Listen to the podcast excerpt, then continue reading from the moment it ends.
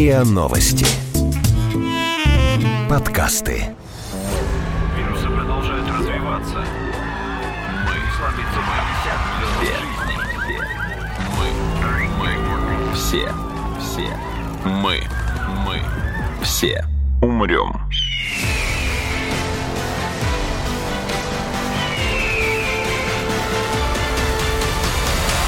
Мы все умрем.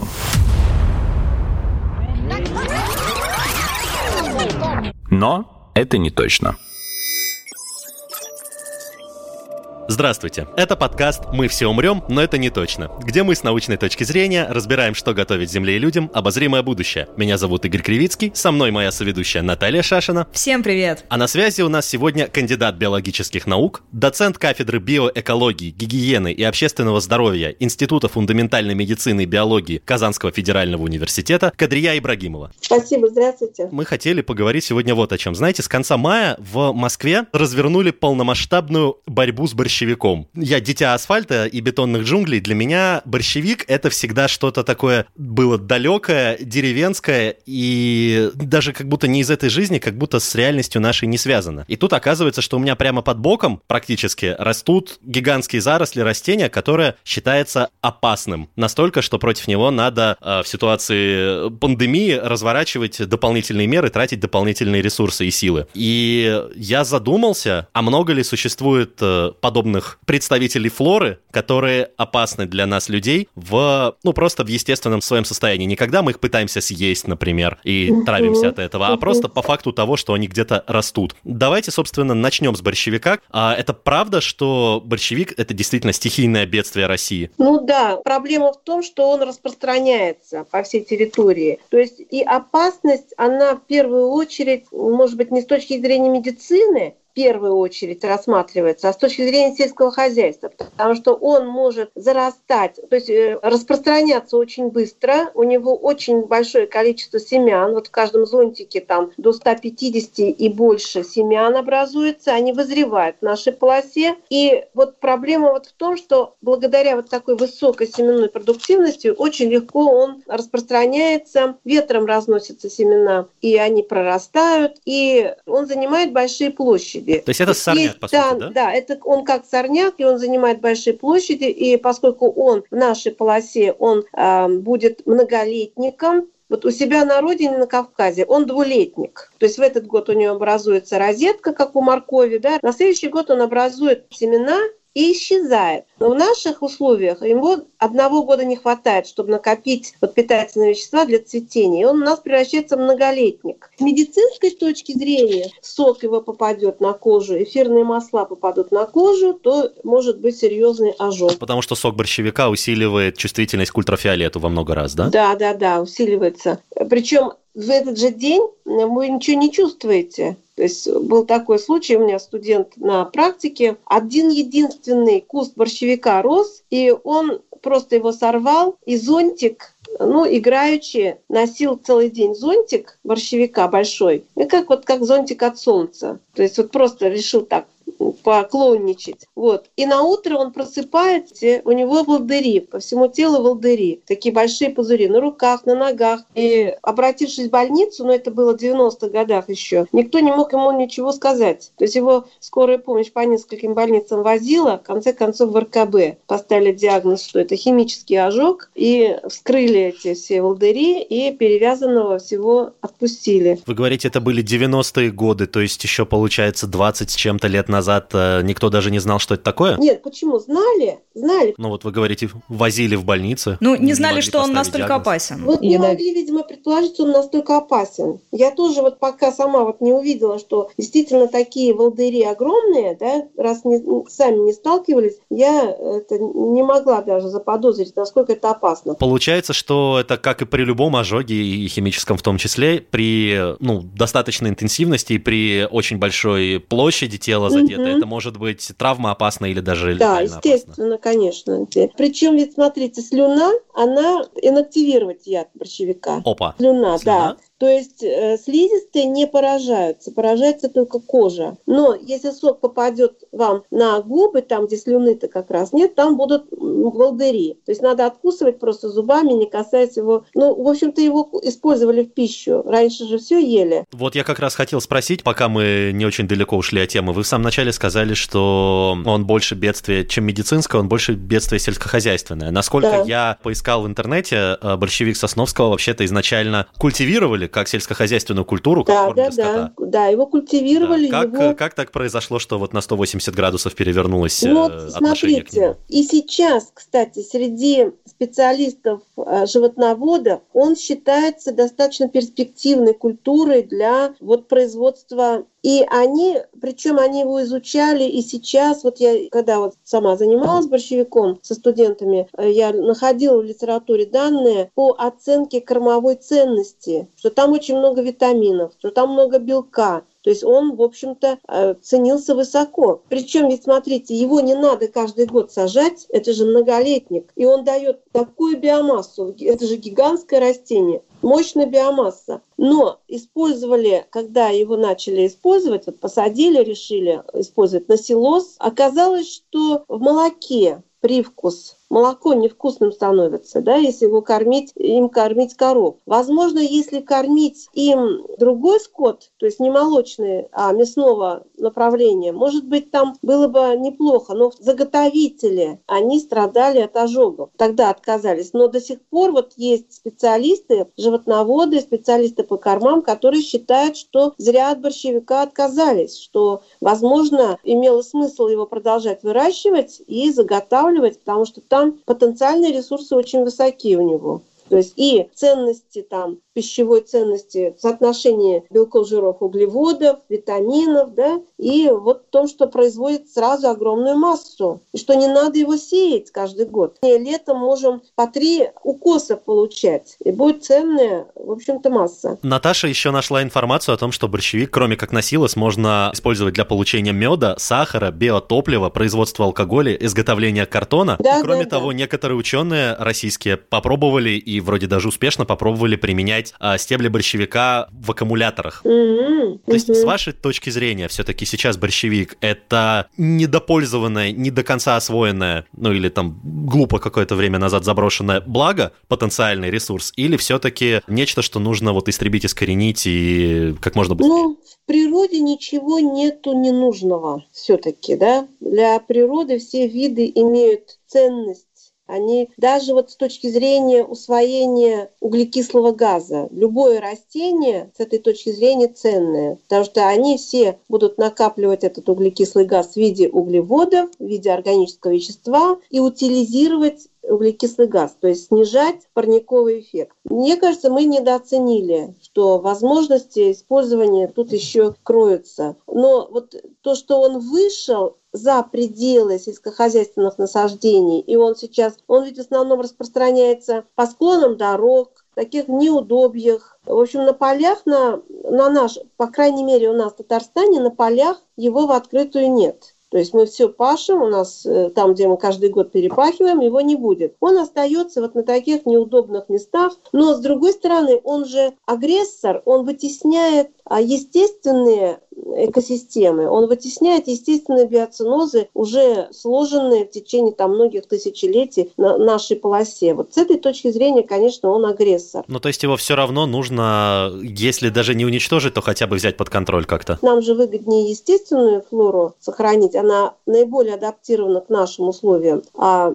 его бы оставить в рамках сельскохозяйственных угодий, да, чтобы получить какую-то там прибыль, что-то там произвести или использовать его на корм скоту. Но можно сказать, что сейчас уже борщевик вышел из-под контроля, скажем так. То есть действительно его стало слишком много, и, в общем-то, если с ним не бороться, то он будет просто полностью уничтожать сельскохозяйственные посадки. Ну, если мы сельским хозяйством занимаемся вплотную, если мы пашем, каждый год перепахиваем эти участки, да, мы ему не дадим э, развернуться. То есть он на полях не будет активно распространяться. Но есть ведь у нас в Средней России области, где сельское хозяйство не на таком уровне, то есть заброшено сельское хозяйство, да, вот там он распространяется, конечно, на полях. Он образует такие сплошные заросли на полях.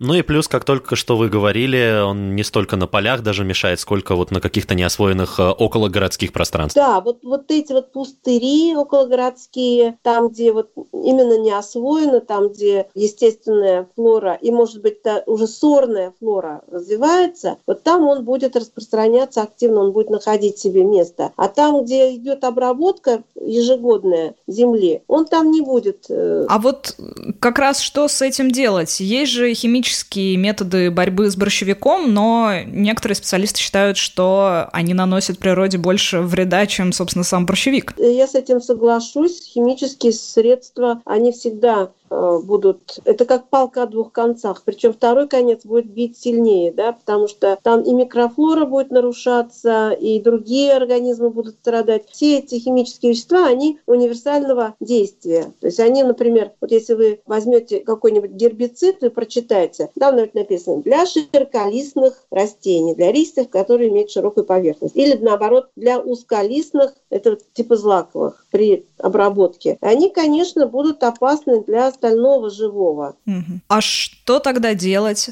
Ну, скашивание, но ведь там тысячи семян, которые попадут на поле, они потом могут сохраниться в почве и прорасти. Ну и опять а же ожоги тех. Постоянное перепахивание не дает возможность распространяться, так ведь, на этих участках. То есть если регулярно эти участки пашутся, засеваются культурными растениями, там все равно будет обработка. А вот еще я слышала о таком способе, как электромагнитная стерилизация семян и корневищ. Это вообще широко применяется или нет? И это как? Во-первых, это требует соответствующего оборудования. Ну да, в сельском хозяйстве часто его нет. Может быть, в сельском хозяйстве есть оборудование, но не такое оборудование. И потом, ну, мне кажется, это тоже не менее опасно. Нет, мне кажется, это эксперименты только, а широко это применяться не применяется и вряд ли будет применяться. Я еще читала, что э, используют сейчас даже беспилотники для поиска сорняка, чтобы вот... Чтобы уточнить э, вот как раз место локализации, где он распространяется. Но у нас у Минсельхоза есть данные вот, э, по Татарстану. Вот, смотрите,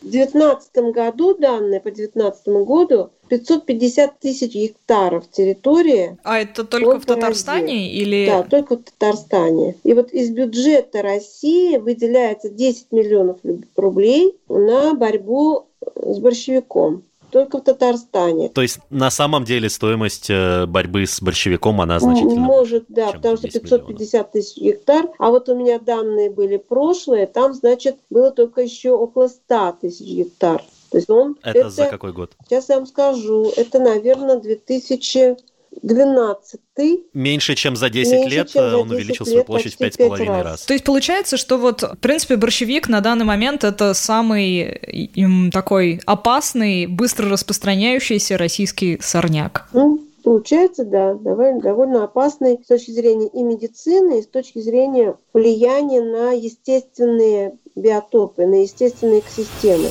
Мы все умрем.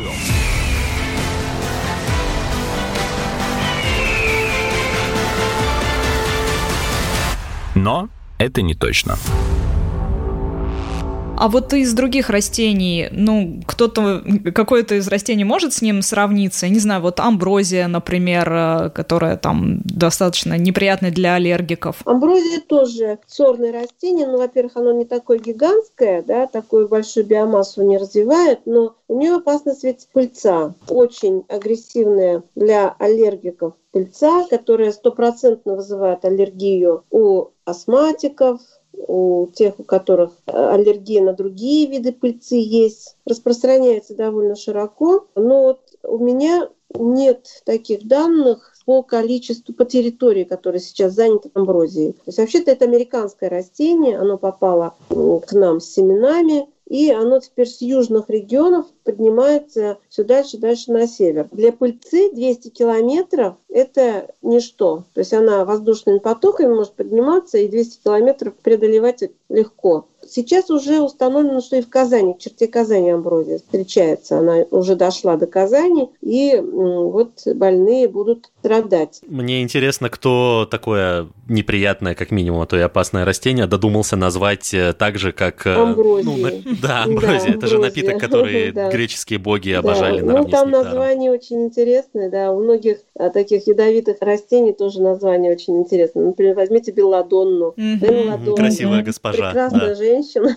Э, атропа, да, латинское название атропа ее. Красавка. Красавка по-русски тоже звучит красавка. Ну, почему белладонна, знаете, да, наверное? То итальянки... То, что красота убивает? Нет, они же сок растения, римлянки еще закапывали в глаза, потому что э, это вещество атропин, оно расширяет зрачок, и глаза становились очень выразительными. И сейчас вот этот атропин, вещество, получаемое из белодонны, из красавки, используется офтальмологи именно так используются для расширения зрачка. Когда нужно заглянуть в глаз, там, проверить глазное дно, капают в глаза вот этот атропин в небольшой дозе, и зрачок расширяется, действует на гладкие мышцы, и так уже можно заглянуть, посмотреть глазное дно. Да, я помню на последнем приеме офтальмолога, теперь я понял, что это было. Да, да, да. Вот. Ага. А вот римлянки, они вот сознательно его капали в глаза. У меня, когда, когда речь заходит о ядовитых растениях, в первую очередь в голову приходит анчар, о котором Пушкин написал стихотворение. А он, насколько он опасен, и есть ли он в России в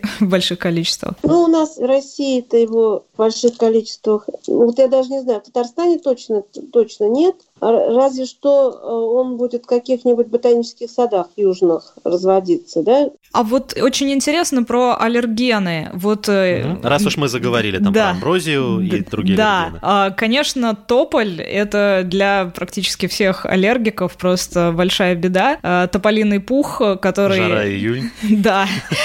И не только для аллергиков, он еще там и может забивать э, фильтры там камер видеонаблюдения, и у автомобилистов проникает э, в решетки радиаторов воздухозаборник. А, собственно, почему так много тополей? И вообще, зачем они высаживались, если они такие не очень приятные растения, вот, например, в плане пуха? Ну, во-первых, его аллергенное действие, оно преувеличено, потому что сам тополиный пух не является аллергеном. А Он не вызывает. Аллерген? Он не вызывает аллергии, это точно доказано. Тогда почему все мои знакомые аллергики, как только появляется тополиный Я пух, начинают течь почему. просто из всего лица? Я сейчас объясню, почему. Просто дело в том, что во время пыления, э, вернее, распространения пуха, а пух – это семена тополя, вот это время приходится на период э, пыления злаков как раз начинают цвести злаки. Пыльца злаков – это аллерген, это стандартный аллерген. Пух тополиный, он дополнительный агент для перенесения этой пыльцы. Понятно. Он то есть просто собирает на себя. Да, он просто вбирает себя и пыльца тоже также дополнительно приобретает вот такую вот э, транспортировку, да, путь Ну и точно так же он тогда, получается, еще помогает разносить и пыль городскую, какие-то да, газы, на которые людей аллергия. естественно, он это вот все вбирает, как пылесос, он будет это перетаскивать. Наташа вот нашла информацию, что крона тополя может на себе держать до 100 килограммов пыли, одного тополя. И получается, как бы с началом э, цветения, вот сколько-то из этого центнера пыли, она разлетается вместе с пухом. Ну, а почему я защищаю тополь? Во во-первых, он очень быстро растет, он очень быстро дает вот эту вот зеленую поверхность, фотосинтез, а вы знаете, что это кислород в первую очередь, да? Затем тополь обладает сильнейшими фитонцидными свойствами. Это означает, это он вырабатывает вещества, которые уничтожают бактерий. Они ага. убивают бактерий, патогенных бактерий причем. И, для людей патогенных. Да, патогенных для людей, бактерий патогенных для людей. А вот этот запах тополиный, когда распускаются почки, это как раз сильнейший хорошие фитонцидные свойства имеет. Он нужен в городе, тополь. Я считаю, что он нужен в городе. То есть огромное количество кислорода на единицу площади вырабатывает тополь. Он один из рекордсменов в этой области. И много э,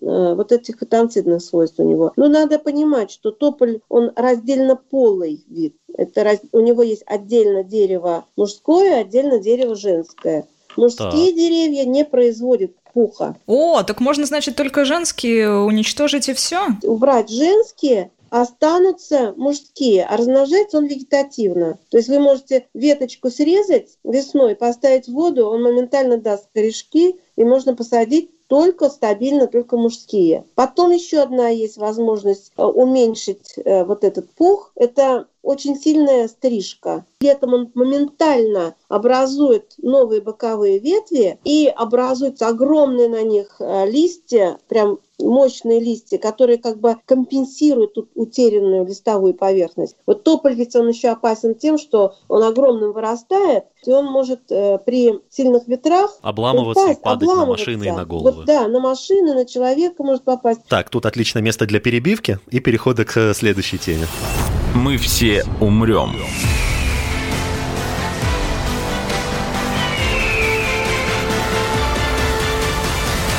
Но это не точно.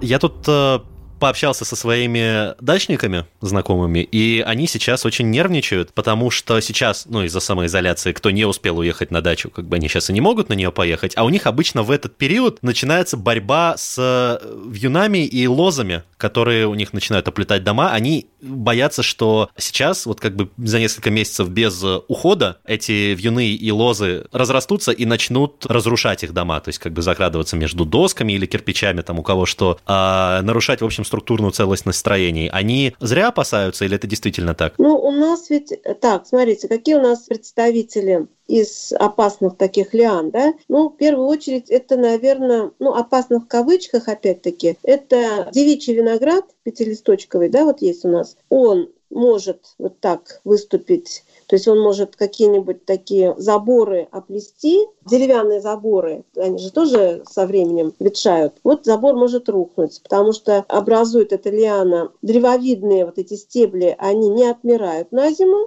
они сохраняются, и под весом под их весом может просто быть такое обрушение. Другие лианы, например, это хмель тоже часто выращивают, или он там в диком виде произрастает, он тоже может оплетать. Но у него опасность в меньшей степени, потому что стебли отмирают на зиму. То есть стебли, они засыхают, они отмирают, и на следующий год из земли от корней, от корневищ начинают новые побеги молодые разрастаться. Но там корни, мощные корни, конечно. Вот я думаю, что опасность это только э, девичий виноград, дикий виноград. И то, судя по вашим словам, только в том случае, если дом или забор уже сами по себе наладят. Да, да, конечно. Если только сами по себе, они уже обветшали. Вот. Так что я думаю, что там такой вот, если раз в год хотя бы вы там убираете, стрижете, такой опасности не будет. Ну, то есть те мои знакомые дачники, которые боятся, что виноград что-то сломает, это скорее вопрос к ним и к тому, как угу. они следили за своим участком. Конечно, конечно, да, это скорее вопрос к ним.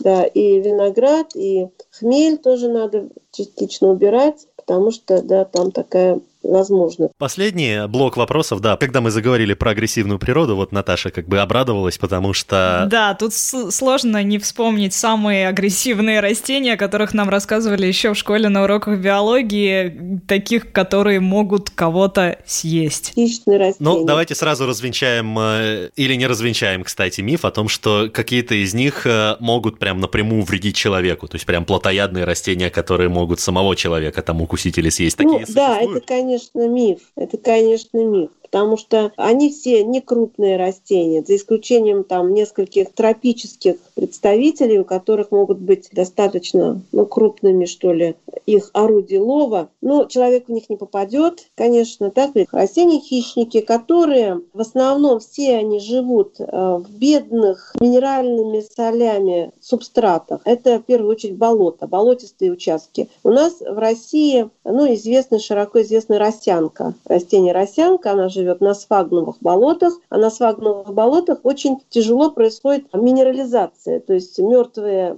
растительные животные останки очень медленно разлагаются, и в почве очень мало поступает минеральных солей. И вот росянка, она в условиях такого дефицита минеральных солей, в первую очередь солей азота, она вышла, ну, выбрала другой способ. То есть у нее есть ловчие листья. На эти листочки, листочки покрыты железистыми волосками, и вырабатывается секрет, пищеварительные ферменты. На эти липкие волоски прилипают мошки, очень мелкие, а листочки очень маленькие у нее, вот, и потом, когда попадает вот это вот какое-то насекомое мелкое, она листочек, как будто вот наша ладошка, сжимает, листочек, и комарик оказывается в этой западне. И ну, начинается переваривание. Вот на поверхности этого листа вырабатываются ферменты, происходит переваривание, и затем уже сам лист всасывает полученные минеральные соли. Вот он так, это растение так приспособлено питаться. А точно так же работают, в принципе, все, получается, хищные растения? Да, в тропических лесах, тоже на таких болотистых субстратах, есть очень интересное растение непентес. Непентес, у него есть настоящий лист, и кончик листа заостряется, образуется как будто веточка дополнительная, и на этой веточке висит кувшинчик. Просто настоящий, как кувшинчик зелененький. Вот на дне кувшина блестит жидкость. Вот эта жидкость – это пищеварительные соки. То есть если у росянки приклеивались насекомые на лист, на поверхность листа, то здесь ничего не приклеивается, здесь просто насекомые, да, позвоночные животные, какая-нибудь лягушка, они просто хотят коснуться этой жидкости или там попить эту жидкость, они просто туда в этот кувшин проваливаются и прекрасно в кувшине перевариваются. И растение таким образом получает соли проблема получения минеральных солей. То есть это растения не паразиты, они способны сами фотосинтезировать, э, то есть они сами, у них зеленый пигмент сохранен, у них есть листья, вот, и только им не хватает минеральных солей из-за недостатка их в почве. Вот в свое время, когда-то еще Дарвин изучал, на лист клал разные продукты, и вот он сделал вывод, что мясо она ест, а сыр не хочет. То есть, когда сыр клали, кусочек сыра на листочек клали, э, листочек не сжимался, сыр она отвергала, а вот кусочки мяса она ела. Как она распознает это? Как венерина мухоловка схлопывается именно от мух? Все биохимически распознает. Там рецепторы специфические есть, и сразу, да, они это распознают именно на биохимическом уровне. Да, венерина мухоловка, у нее ловчие листья, да, у нее тоже ну, там. То есть тоже там на биохимии. Как западня. Тоже, да, биохимические раздражения э, рецепторов вызывает, да. Все у нас работает на биохимическом уровне. И они находятся вот, ну, в своей естественной среде обитания. Они не, не занесены к нам на болото. Нет, они там нет, росли нет. изначально. Росян, у нас вот есть росянка, такое растение из э, хищников. У нас есть еще пузырчатка, которая живет в воде вот э, как водоросли живет, но это не водоросли, это цветковое растение. То есть у нас очень мало. И росянку вы мимо пройдете, вы даже ее не увидите, не заметите. У нее листочки меньше, ну, пол сантиметра, наверное, ну, меньше. Очень маленькие, То есть очень маленькие да. листочки. Растения очень миниатюрные. Вот в свагдовых болотах. Мы в свое время, когда практику проходили, вот на Лебяжем, там есть малое глубокое озеро, часть его заболочена. Вот на этом малом глубоком можно росянку встретить, можно ее увидеть. Но просто так просто праздно шатающиеся люди, они ее не найдут, просто не найдут, она очень маленькая. Такой вопрос. Когда мы выдергиваем такое растение из его естественной среды и переносим, ну, например, к себе домой. Я видел uh-huh. людей, у которых на подоконнике как раз вот растут. Uh-huh. Да и у меня, по-моему, тоже когда-то в детстве была. Вот венерина мухоловка та же самая, например. Uh-huh. А, то есть в своей естественной среде обитания она встроена в экобаланс, uh-huh. в экосистему и соблюдает экобаланс. А когда мы ее переносим в непривычную для нее домашнюю нашу среду, это хорошо или плохо? Она действительно помогает там бороться с мухами и молью, например, или наоборот э, только там гниет на подоконнике и плодит всякие фруктовые мушки? Ну, во-первых, во-первых, смотрите, есть сейчас сорта, то есть эти растения, ввиду их такой декоративности, необычности, они одомашнены, и есть сорта, которые выращиваются в комнатной культуре. Вот. Но, конечно, особой пользы они не принесут. Если только вот муха сядет на них, они ее сумеют съесть, да, а так, э, если вы хотите, чтобы она у вас не только росла, но и цвела, вам нужно будет ее подкармливать животной пищей. Вот, кстати, Дарвин тоже так же, он пришел к выводу, что она может расти, росянка может расти на подоконнике, в горшке, то есть создать там немножечко моха асфагнума принести, посадить, она будет расти. но она просто цвести не будет, если не будет э, животной пищи. То есть для цветения нужно, для образования плодов и семян ей нужна вот такая дополнительная подпитка минеральными солями. И непентесы, кстати, сейчас продаются наверняка. Вот в Аби у нас есть такие, эти, можно купить горшочек с непентесом, с этими кувшинчиками и с венериной мухоловкой. Это уже введенные в культуру сорта таких насекомоядных экзотических растений, которые в комнате можно выращивать. А так, чтобы специально выращивать с тем, чтобы они вас мух ловили и моль ловили, мне кажется, это так уж, вряд ли они будут вам так помогать для этого. Ну и вреда они особого тоже Вреда не, не будет, вреда никакого не будет. Они такие же растения, как и многие комнатные растения. Никакого... Кислород и услада для глаз. Да, да, услада. Услада для глаз? Серьезно? Прости, окей, да, я... Кстати говоря, в тропических лесах вот местные жители, оказывается, жидкость, которая образуется в этом кувшине, используют, как бы мы с вами выпили бы мезим, например, или там угу То есть там целях. все пищеварительные ферменты такие же, как вырабатываются у нас в пищеварительной системе. Вот при каком-то несварении они, оказывается, раз и подходят, выпивают эту жидкость. Забавно, я да, этого, забавно. То есть они используют как лекарство. Но я многого не знал из того, что мы сегодня обсудили на самом деле. То есть мне потребуется какое-то время, чтобы переварить эти факты. Но это было очень интересно и очень полезно. Большое вам спасибо. И вам спасибо. Спасибо. Тоже было интересно с вами побеседовать. Да, это спасибо. взаимно, Кадрия Камилевна. Это был подкаст «Мы все умрем, но это не точно». Подписывайтесь на наш подкаст на сайте ria.ru, в приложениях подкаст, Web Store и CastBox. Заходите, смотрите в Instagram ria нижнее подчеркивание подкаст и присылайте свои вопросы на подкаст собака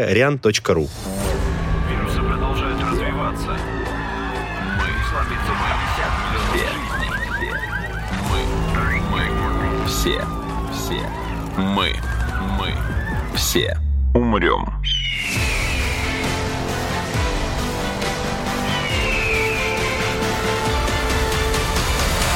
Мы все умрем.